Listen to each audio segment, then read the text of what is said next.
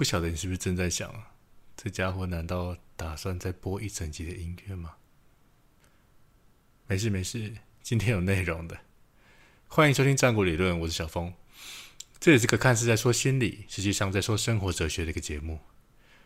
其实从第一集到现在啊，我一直有意无意的在制造一些惯性，一样的开头说话方式，一样的开头音乐。结尾的时候呢，会听到每次都截然不同的冥想音乐。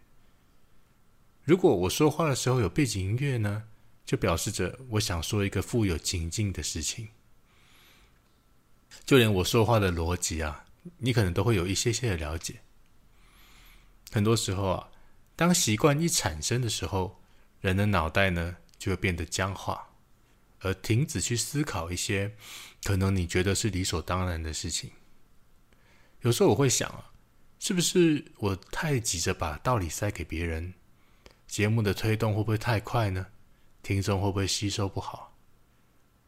如果你有留意到的话，我每一集呢都会有一些不同的目的。常常呢，我讲一件事情，就会故意少说一点点，或者不完全把事情说清楚。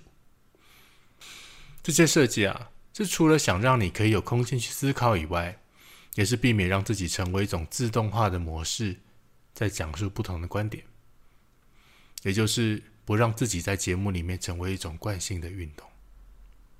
你可能会想问，为什么？有习惯不是很好吗？那当然是因为惯性会使人失去可能性啊。记得有一个下午啊。在我旁边坐了一对母子，听到了一个好像随处可见的对话。那个孩子呢，东西没拿好，差点掉了。那个妈妈呢，就跟他说：“你看吧，就跟你说要专心嘛。”“你看吧”这句话，似乎好像在定义着这个孩子常常心不在焉。这个时候，我不禁想啊，如果他常常心不在焉，那么这么说。真的能够为这个孩子提供空间，让他学会专心吗？没错，在人跟人之间有着大量的惯性运动。有时候我会说啊，这个是一种业障。怎么说呢？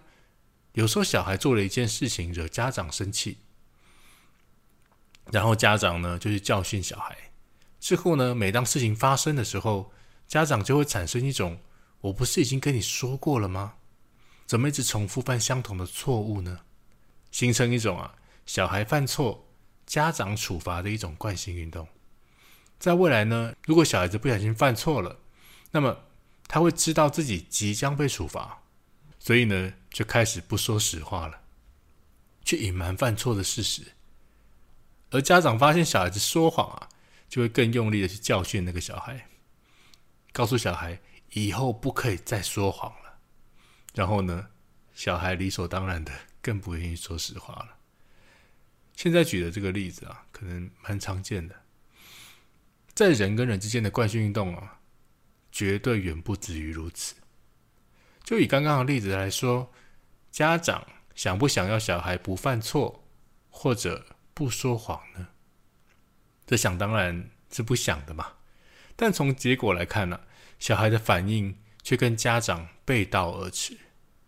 其实，这个就是家长遇到事情使用的惯性运动所导致的。很可能在家长的心里面，有一个是：当我教训一个小孩，或者当我大声的时候，可以使人认错，这一个固定行为而导致。很多时候啊，当我们习惯了某一种对一个人的反应之后，这段关系呢，就会因此失去弹性。如果，如果。能从每一件小事情里面来观察自己是否产生了惯性，那么就有机会把彼此的关系可以变得更加的健康。当然，只是如果而已。